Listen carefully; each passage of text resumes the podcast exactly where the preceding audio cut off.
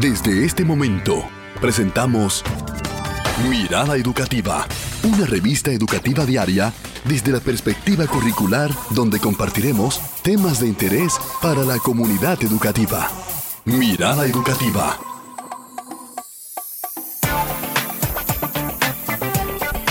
buenos días, comunidad educativa de República Dominicana. Sean todos bienvenidos a su programa Mirada Educativa, un programa abierto, reflexivo e interactivo. Esta cabina huele a rosas hoy porque está con nosotros Rosa Cepeda. ¿Cómo te encuentras? Hola, Zulmileini Cabrera. Para mí un placer poder compartir contigo y, por supuesto, con toda la audiencia de Mirada Educativa que nos sigue a través de Radio Educativa. Zulmi, tenemos a nuestro invitado acá que viene en representación de una institución que se caracteriza por ese servicio social y esa responsabilidad social hacia toda la ciudadanía de la República Dominicana. Y es una institución que está en todo el mundo, que ofrece servicios ante tantas emergencias, necesidades y que siempre se mantiene en la capacitación de cada uno de sus miembros y de sus voluntarios.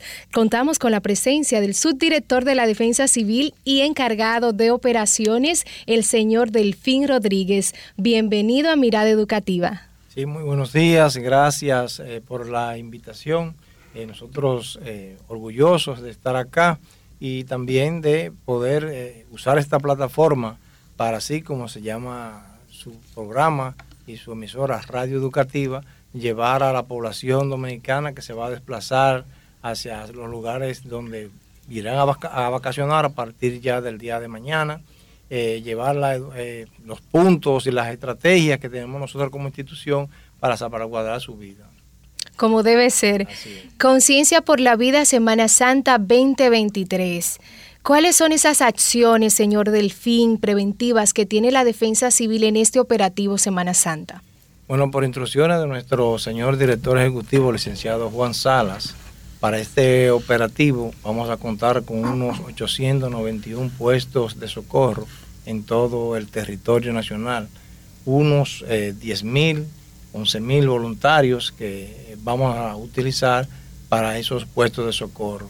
Nosotros también hemos clausurado unas 244 playas y balnearios, pero sí, también vamos a decirle a la población de que hay unas 451 hábiles que pueden ser utilizadas y van a estar protegidas no solamente por la defensa civil, sino con todos los organismos de protección civil que cuenta la República Dominicana, para así que la población esté segura en esos lugares, no solamente en las playas y los balnearios, sino también por los que opten y visitar eh, las montañas. También tendremos puestos de socorro para cualquier situación que se pueda presentar. Bueno, la defensa civil se pone también en le pone la tecnología en, manos de la ciudadanía y ha usado y está ofreciendo un código QR como herramienta informativa para la, para la población dominicana en estos días de asueto. Así es. ¿Cómo, ¿Cómo la gente puede accesar? ¿Dónde lo puede encontrar? Así es, nosotros eh, hemos estado promocionando lo que es nuestro código QR, que se lo vamos a dejar a ustedes acá. Eh, también en lo que son nuestras redes sociales, nuestra página eh, de web, www.defensacivil.gov.do, toda la población puede, solamente escaneando este código, pueden saber dónde están ubicados los puestos de socorro de la defensa civil, los balnearios que son, han sido clausurados, para que así de esa forma no se desplacen eh, a esos lugares, porque los van a encontrar cerrados y militarizados ellos eh, mm, también, no solamente los puestos de la defensa civil, ahí van a encontrar donde están los hospitales más próximos al lugar donde usted va a estar vacacionando. Eso es una nueva innovación nuestra para este operativo de Semana Santa. Eh, me encanta que la defensa civil, asimismo como otras instituciones, siempre tienen ese organigrama de trabajo bien marcado en la Semana Santa o Semana Mayor, como también se le conoce. En el caso de, la defensa civil, que están trabajando con esta innovación que desde el año pasado, pues lanzaron su código QR. Eh, en este código, se le, las personas que van transitando y de repente se reporta un accidente, eh, cómo ustedes trabajan en alianza con otras instituciones para también mantener informados a toda la población de que en ese, en esa, digamos, eh, eh, carretera se ha presentado un accidente o, hay algo que lamentar en caso de. Hay una coordinación, que existe una ley que es la 147-02 que por mandato en situaciones como esta, en un operativo conjunto, a través de la Comisión Nacional de Emergencia, se unen todas las instituciones del Estado Dominicano y ONG como es la Cruz Roja Dominicana. Ahí tenemos lo que es un puesto de mando y control. A nivel de las provincias existen lo que son los comités de prevención, mitigación y respuesta ante desastres que lo dirigen las señoras eh, gobernadoras. Y a nivel de los municipios, que son 158 municipios a nivel nacional, lo dirigen los señores alcaldes. Ellos se reúnen y desde allí está un representante de cada una de las instituciones en ese puesto de mando y control. Se llama un sistema eh, que trabajamos con él, que es el sistema comando de incidente. Cuando pasa una situación de emergencia, eh, cuando se trata de en, el agua, bueno, ahí está la Marina, ahí están los bomberos, está la defensa civil. Cuando es un incendio, ahí están los bomberos. Pero desde allí, desde ese puesto de mando y control, estamos enlazados todas las instituciones del Estado Dominicano. ¿En cuáles puntos estratégicos estarán ustedes ofreciendo eh, ayuda a la defensa civil, aparte de estos centros de mando que usted acaba de decir? ¿Cuáles son esos puntos estratégicos y en cuáles zonas estarán? Bueno, nosotros eh, vamos a estar, como le decía en principio, en 891 puestos de socorro, pero puntos estratégicos, neurálgicos que tiene eh, la República Dominicana, vamos a citarte el principal, que es la playa de Boca Chica. La playa de Boca Chica es, la playa eh, por naturaleza de todo lo que es el Gran Santo Domingo. Inclusive vamos más lejos que de San Pedro de Macorís, vienen a visitar a la playa de Boca Chica. Entonces estamos hablando de más de 3 millones de habitantes. Entonces en esa playa eh, se está instalando en estos momentos cinco puestos de atención prehospitalaria. Prehospitalaria va, esos puestos van a contar con tres médicos, cuatro técnicos de emergencias médicas, una ambulancia cada uno de esos puestos y también el Sistema Nacional de Salud y el Ministerio de Salud Pública van a instalar una un hospital. Eso es para dar atención prehospitalaria en la misma playa.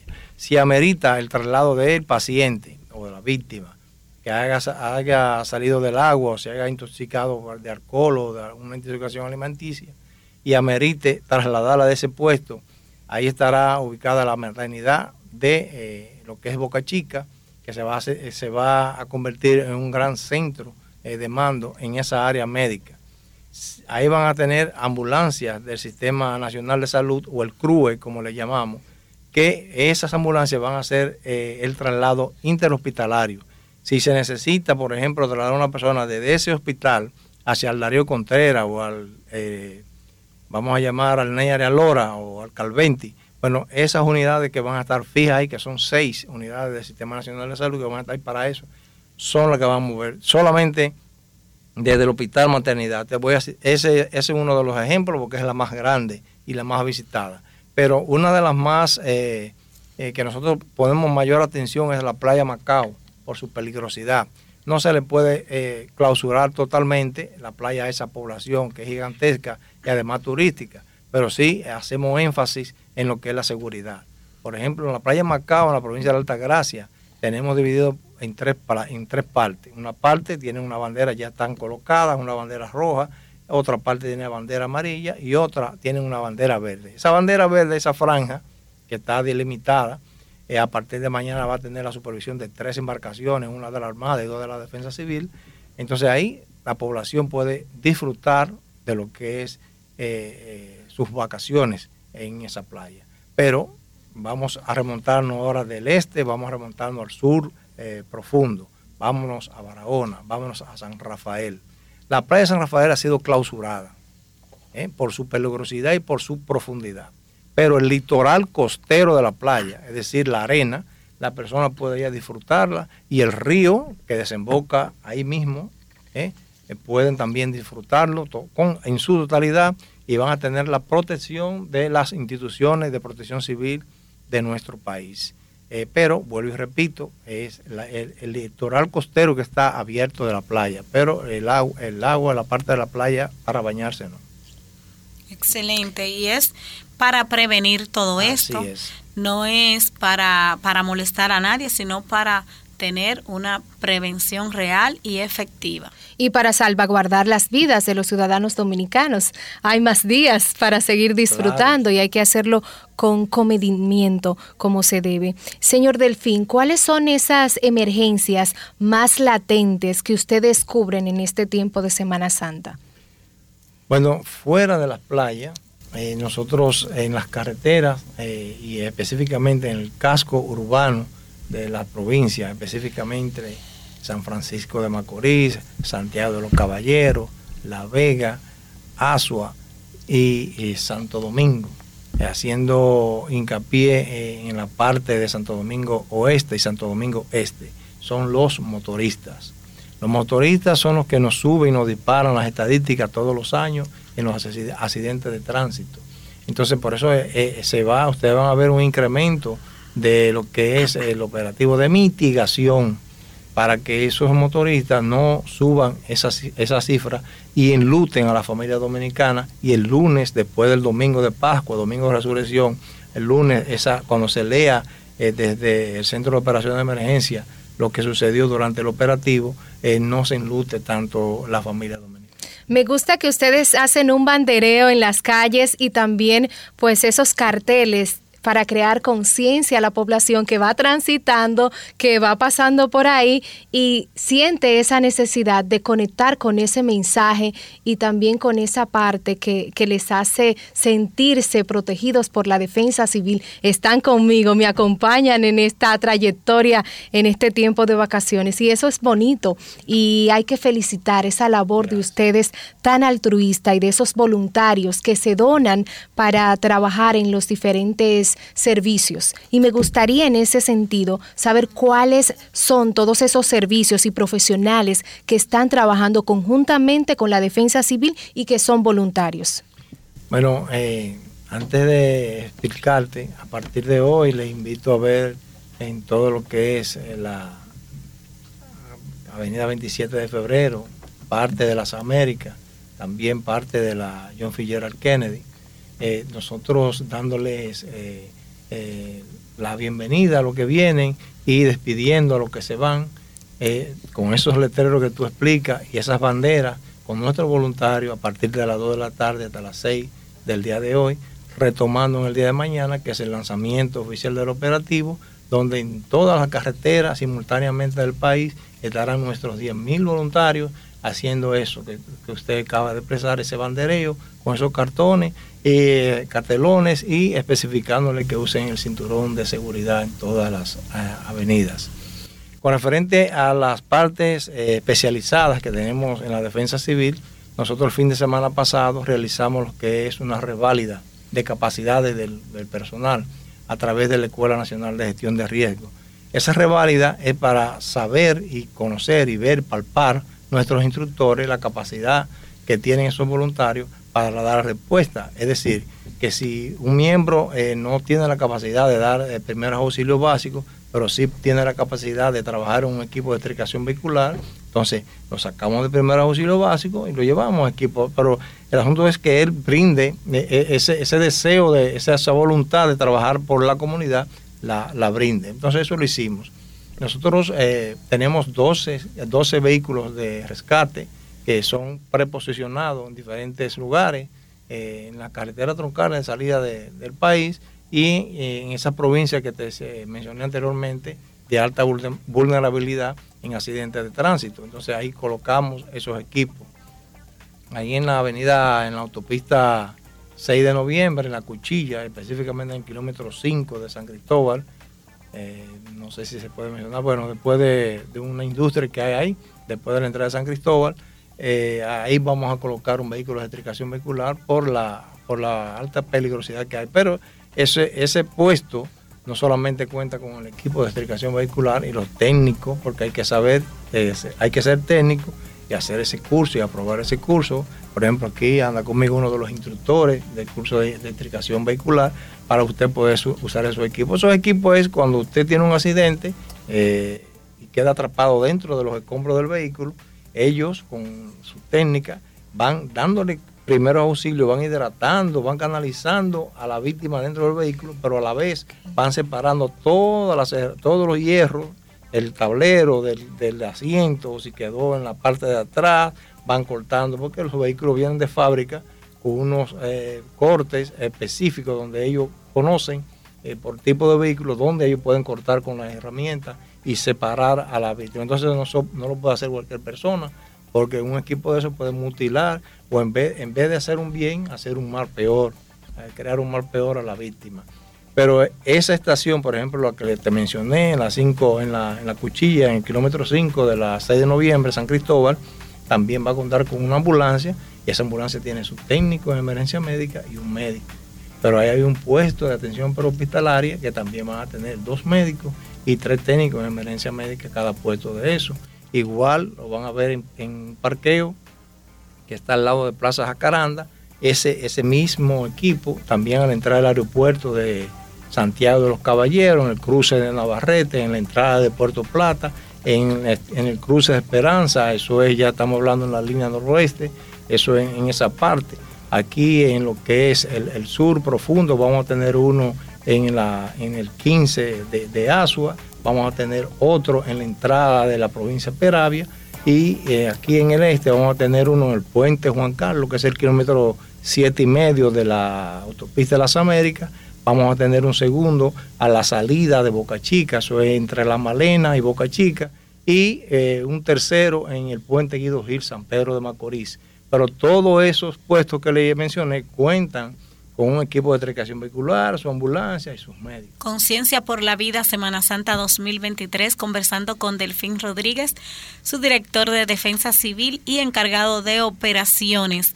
Qué importante es crear conciencia y hacernos consciente de la necesidad que tenemos de, cuidarnos y cuidar de otros. Yo quiero que usted me diga a mí y a todos los radioescucha que están ahí en sintonía con mirada educativa ante una emergencia, por ejemplo, que se puede dar en casa ante atragantamiento de un niño, de un bebé, ¿qué hacer? Y cuando se está en la playa, ¿cómo podemos manejarnos nosotros que somos, eh, digamos, personas que no tenemos ese adiestramiento que tienen los voluntarios de la defensa civil? ¿Qué hacer en primer orden ante una emergencia así? Bueno, en la, en la playa nosotros eh, tenemos eh, lo que son los guardavidas, que ya no se le llama salvavidas. Entonces, en caso de que no haya uno de ninguna de las instituciones y un ciudadano traiga a esa persona hacia la orilla, nosotros lo primero es eh, llamar al 911 para que nos asista un, personal ya calificado pero en lo que llega el 911, nosotros podemos poner a esa persona de lado, ladear a esa persona. Porque nosotros no podemos, por ejemplo, ya eh, en los programas televisivos que hemos ido, nosotros llevamos a unos muñecos que le decimos John eh, y damos eh, lo que es el ejemplo de lo que nosotros se hace, lo que es el RCP.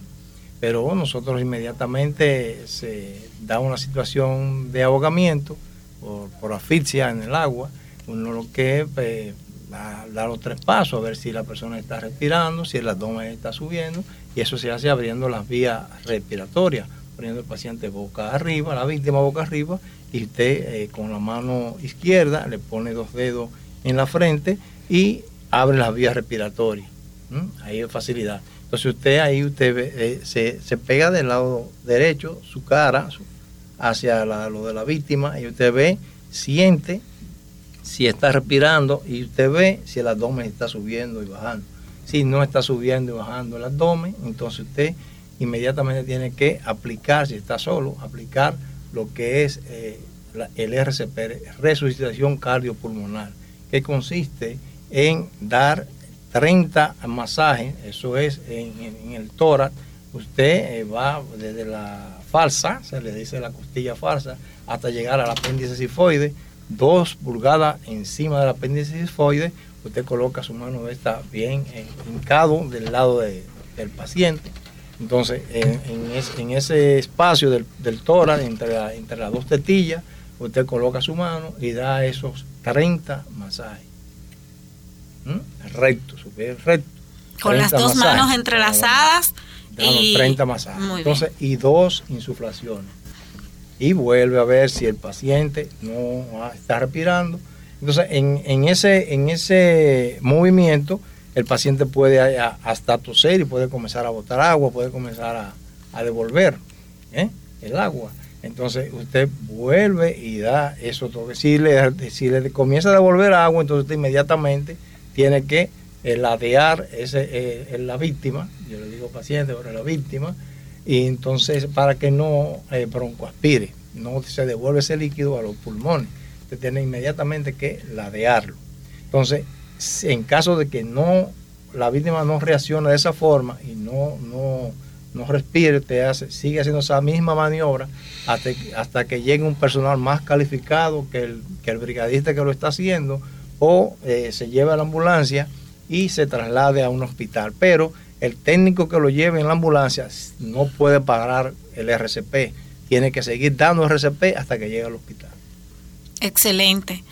Y si nosotras, ¿verdad, Rosa y yo, cualquiera de los que nos esté escuchando, le gustaría motivarse y ser voluntario en, la defensa civil, ¿qué debe hacer? Nosotros tenemos en el Departamento de Operaciones la división de voluntarios, que también en nuestra página web está el, formulario para inscribirse. Eh, entonces, eh, allí se le da lo que es un curso de inicio de primeros auxilios básicos y se inscribe en un comité del sector que usted pertenece o el comité más cercano al sector en caso de que no lo tengan. Si quieren pertenecer a la oficina central, eh, pueden hacerlo, pero todo lo que quieran, en todas las provincias eh, hay un comité de defensa civil y en los municipios y en los 234 distritos municipales también tenemos eh, representación de la defensa civil y estamos prestos para seguir recibiendo voluntarios y gente que tiene buena voluntad para trabajar con, con la, con la gente, por sus comunidades. ¿Se requiere alguna experiencia previa o, la defensa civil va capacitando esas personas? nosotros eh, lo que sí pedimos son la mayoría de edad para poder eh, ser miembro de la defensa civil. Aunque ahí tenemos menores que son, por ejemplo, el nieto mío eh, tiene un año, seis meses y la mamá le hizo un poloché y me lo llevó a un desfile y me gustó muchísimo pero eh, si van con sus padres, eh, los menores, bueno, y si ellos se hacen responsables, pero no se le da a los menores de edad eh, responsabilidades que impliquen poner en peligro la vida de, esos menores de edad. Entonces, por eso, para uno de los requisitos para inscribirse en la defensa civil es tener la mayoría Delfín, me encanta el elemento del pito y me gustaría que explique, cuando suena el pito, sea en la playa o sea en las vías públicas, ¿qué significado tiene? ¿Qué debe hacer el ciudadano? Hay muchas formas eh, de usar los sonidos, el, pito, porque por, ejemplo, cuando en la playa, si el pito eh, suena dos veces, es que hay un peligro, hay una persona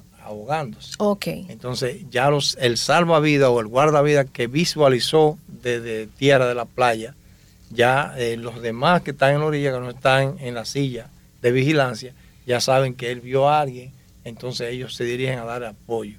Eso es en el caso de las playas. En el caso de cuando tenemos un personal formado de defensa civil, si usted oye un silbato, es silencio. Si oye dos silbatos, es otro tipo. Si oye tres silbatos, es que tienen que, eh, hay una reunión. Eso son en los campamentos. Ahora bien, si es asunto de evacuación de esta edificación y usted es el encargado de evacuación de este edificio, usted eh, tiene su, clave para hacer, usted es el encargado de evacuación, ella es la barredora, él es el encargado del punto de encuentro y ustedes establecen su plan de evacuación de acá. Entonces usted en un silbato es que está, temblando la tierra y ustedes van a, a, ponerse a imposición fetal, van a cubrirse, a protegerse entonces eso, eso es otra, otra, otra maniobra. Pero hay, hay diferentes formas eh, de clasificación de esos, de los silbatos. No sé eh, cuál usted vio eh, o cuál le gustó para explicársela no, el pito, que como tienen su pito ahí, es curiosidad saber eh, en ese caso. Eh, ¿Cuál otro elemento tienen ustedes que tenga algún significado para la población? Los silbatos que tenemos nosotros encima es porque eh, tenemos, como te digo, un delirio de que siempre va a haber un terremoto. Entonces, con ese silbato, nosotros debajo de los escombros, si sentimos a los brigadistas arriba, están buscando, o los perros, nosotros silbamos si tenemos aliento, ¿eh? y ellos nos encuentran más fácil lo que nos estén buscando. Si no podemos eh, silbar y podemos chocar, dar golpe, entonces con el mismo silbato. Ah, ahí se escucha, ahí se escucha. Así bueno, un silbato que, que, puede salvarnos la vida. Así es. Creo que nosotros también deberíamos de siempre andar con un silbato y no porque tengamos el delirio, sino que puede suceder en cualquier momento y no nos va a avisar. Así que nosotros deberíamos también de Rosa, aquí nosotros tener nuestro pitito y claro que a nuestros niños porque y explicarle el uso y el por qué. Y ya ese mensaje a toda la población, tanto los que se quedan, los que van a disfrutar de algunos balnearios que están disponibles y los que se van a trasladar. Antes del mensaje nos comprometemos en darle una charla, en traerle su silbato. Excelente. su, chaleco, reflectivo después que pase este eh, asueto de Semana Santa, el programa. No sé si ustedes están aquí diario. Sí, sí, sí, estamos de ahí. Entonces, después que pase el operativo, estaremos por acá. Entonces, eh, nosotros eh, le exhortamos a la población como mensaje que ostemperen al llamado de nuestros eh, brigadistas, nuestros voluntarios que van a estar desplegados, más de 10.000 en, en las carreteras y en las playas y los balnearios, no solamente a los de la defensa civil, sino de todas las instituciones que van a estar involucradas, eh, como por ejemplo la DGCET, que desde el día de hoy va a comenzar a ejercer su trabajo y están desplegados en todas eh, las carreteras, las personas de los militares de la Comipol, que también hace un excelente trabajo cuidándonos en la carretera, no solamente en operativo de Semana Santa, sino en el día a día. Entonces, eso es lo que queremos de la población y que eh, designen un conductor, que ese conductor eh, no vaya a ingerir bebidas alcohólicas durante este, esas vacaciones, que sea responsable de llevar a esa familia con vida a ese lugar donde van a pasar esos días y también de retornarla. ¿Por qué? Porque la, la, vida no se termina eh, el, domingo de resurrección. Oiga, el domingo de resurrección, domingo de Pascua, el lunes la vida continúa, el trabajo continúa. Entonces debemos pensar en nuestra familia y nosotros vamos a estar en las calles haciendo nuestro trabajo y eh, cooperando, ayudando a la población dominicana. Y en esa cooperación también, pues, exhortarle a los ciudadanos cooperar con este trabajo de muchísimas personas que van a estar entregando ahí su tiempo, su vida y vemos esos valores que se dan durante la Semana Santa, la solidaridad, la entrega, el sacrificio que ponen un grupo de personas que nosotros también debemos de colaborar a que el trabajo de ellos sea también pues lo más gratificante posible y que no seamos parte de las estadísticas negativas yo quiero que no hayan estadísticas, que tengamos, que llegue, que vayamos llegando a cero. Y yo entiendo que con todo este proceso, todos estos operativos que muchos medios de comunicación, sobre todo radio televisión educativa, que a partir de hoy comienza con, con todos, con todo este proceso de orientar y llevar información. Yo me imagino que la defensa civil ha podido en sus estadísticas ir viendo menos cantidades cada día. Y el objetivo es que no haya operativos, que las personas al final ya creen, crean conciencia y que no haya la necesidad de desplegar tantos recursos que deberían de ser usados en otras cosas y que, no pase que, eh, como tú expresas, que el, lunes no sean nosotros uno de esos que cuenten ahí en esas estadísticas. Aprovechar este momento para felicitar a todas esas instituciones que se unen en estos operativos, especialmente en este operativo de Semana Santa, en la presencia de usted, señor Delfín, que representa a la defensa civil. Felicitar porque es una noble labor que hacen sobre este pueblo dominicano para que seamos más los que continuemos trabajando y desde nuestras diferentes responsabilidades brindando un servicio. Felicitar a esos voluntarios que de manera desinteresada en todo el país se donan, porque hay que recordar, pueblo dominicano, que mientras nosotros tenemos vacaciones estos días de asueto, esas instituciones están trabajando, dejan a su familia para entregarse por ustedes, para entregarse, para que estemos nueva vez el lunes dispuesto, trabajando y luchando por nuestras familias. Así que vamos a respetar, vamos a seguir creando conciencia. Gracias, señor Delfín Rodríguez, subdirector de la Defensa Civil y encargado de operaciones, por compartir tan importantes recomendaciones e informaciones en Mirada Educativa. Gracias, muy amables y gracias por la oportunidad que nos dan. Esta es su casa. Así es, ojalá que todos podamos seguir teniendo esa conciencia por la vida, no solo en Semana Santa, sino todo el tiempo. Pues será pues ya el lunes cuando nos reencontremos aquí en Radio Televisión Educativa en vivo porque tenemos una programación especial Semana Santa Educativa 2023. Sigan en sintonía con Radio Educativa. Somos, somos Mirada Educativa, un programa abierto, reflexivo e interactivo. Mirada Educativa.